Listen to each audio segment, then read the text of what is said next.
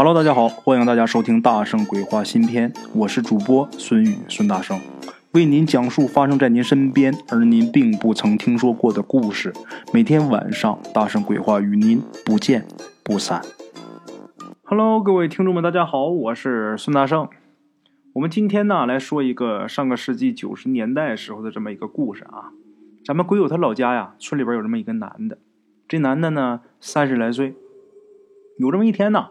去这个县城，然后回家，自己是骑着这个自行车，时间呢是快凌晨了，啊，他正走着呢，突然间就停下来了。为什么停下来啊？是因为他好心。怎么的呢？在回村的这个路上啊，走的都是土路，这个路旁啊有这么一个土堆，附近人都知道这是一座孤坟。而且呀，这个坟的年代是很久远了。要说这么大的一个坟，这里边埋的必然是大人物啊，是吧？既然是大人物，那就少不了这个陪葬品。这个年代呀又很久远，肯定是被盗过。可是呢，这座坟跟其他的可不一样。这个哥们他知道，这个坟呐绝对是没人碰，而且里边也绝对没有东西。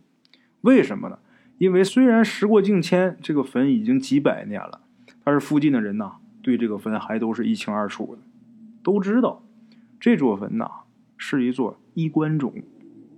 大伙都知道啊，这个衣冠冢里边是没有尸体的，当然也没有陪葬品，就是呃这个衣服、帽子、裤子、鞋呀，然后放在一个棺材里边，直接就给下葬，这叫衣冠冢，里边没有尸体，没有尸体，自然也不会有什么贵重的陪葬品啊。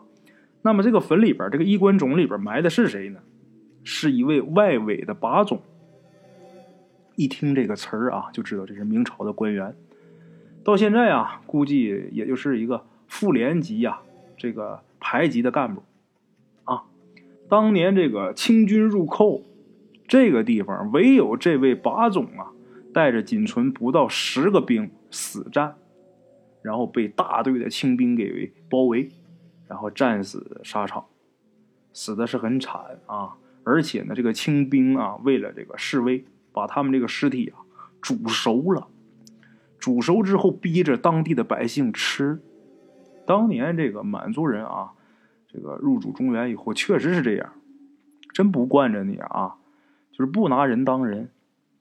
当地呢，这些百姓不敢反抗，虽然是不敢反抗，但是公道自在人心。这清兵走了以后啊，大伙儿就给这个人呐建了一个衣冠冢，啊，这里边肯定是没有财物的，大伙儿都知道。那么这位大哥，他看到什么东西停下来了？他呀看见一个女人靠着这个大坟呐在那站着，这女的是背对着他啊。这大哥呀就想，这么晚一个女人在这种地方不安全。他绝对没有坏心啊！他这人呐，胆子挺大的，而且还喝了点酒。他之前也没有碰到过什么灵异的东西，他也不相信这个事儿啊，也不相信有什么鬼神的。所以说呀，他下车就走过去了。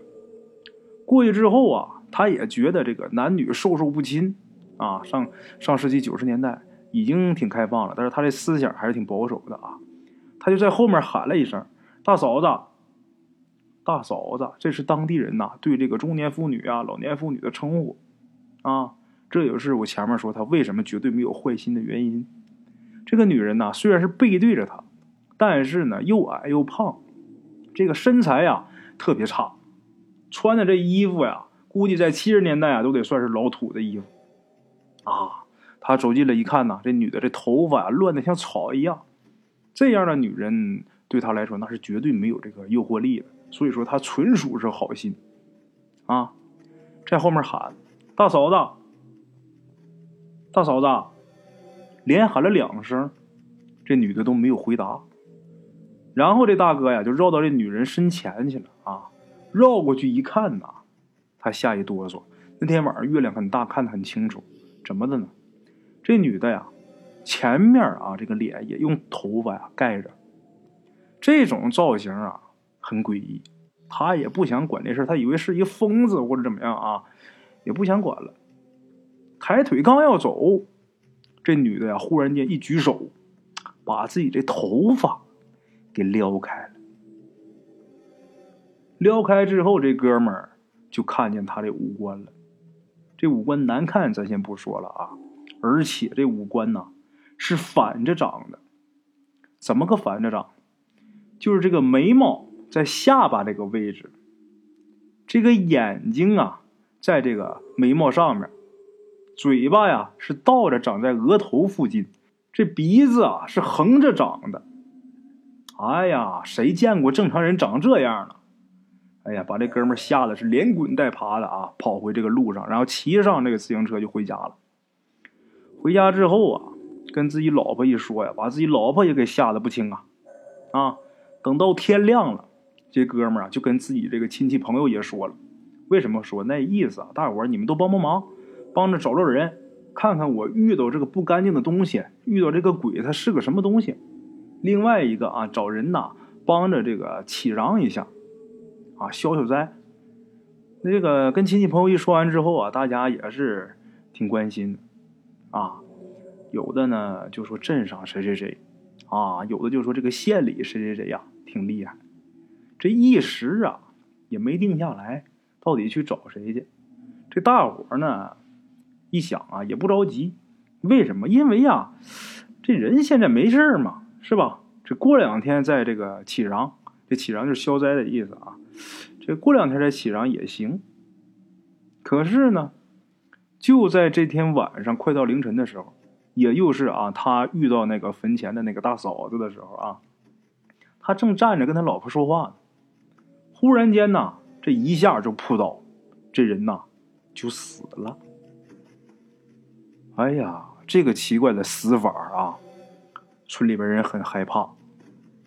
他死完以后啊，不但他们村子，就是附近的几个村子，都凑了点钱，请人呐做做法事。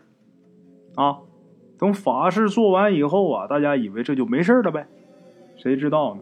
过了几个月，有这么三四个人呐从那儿路过，又看见这个女的了。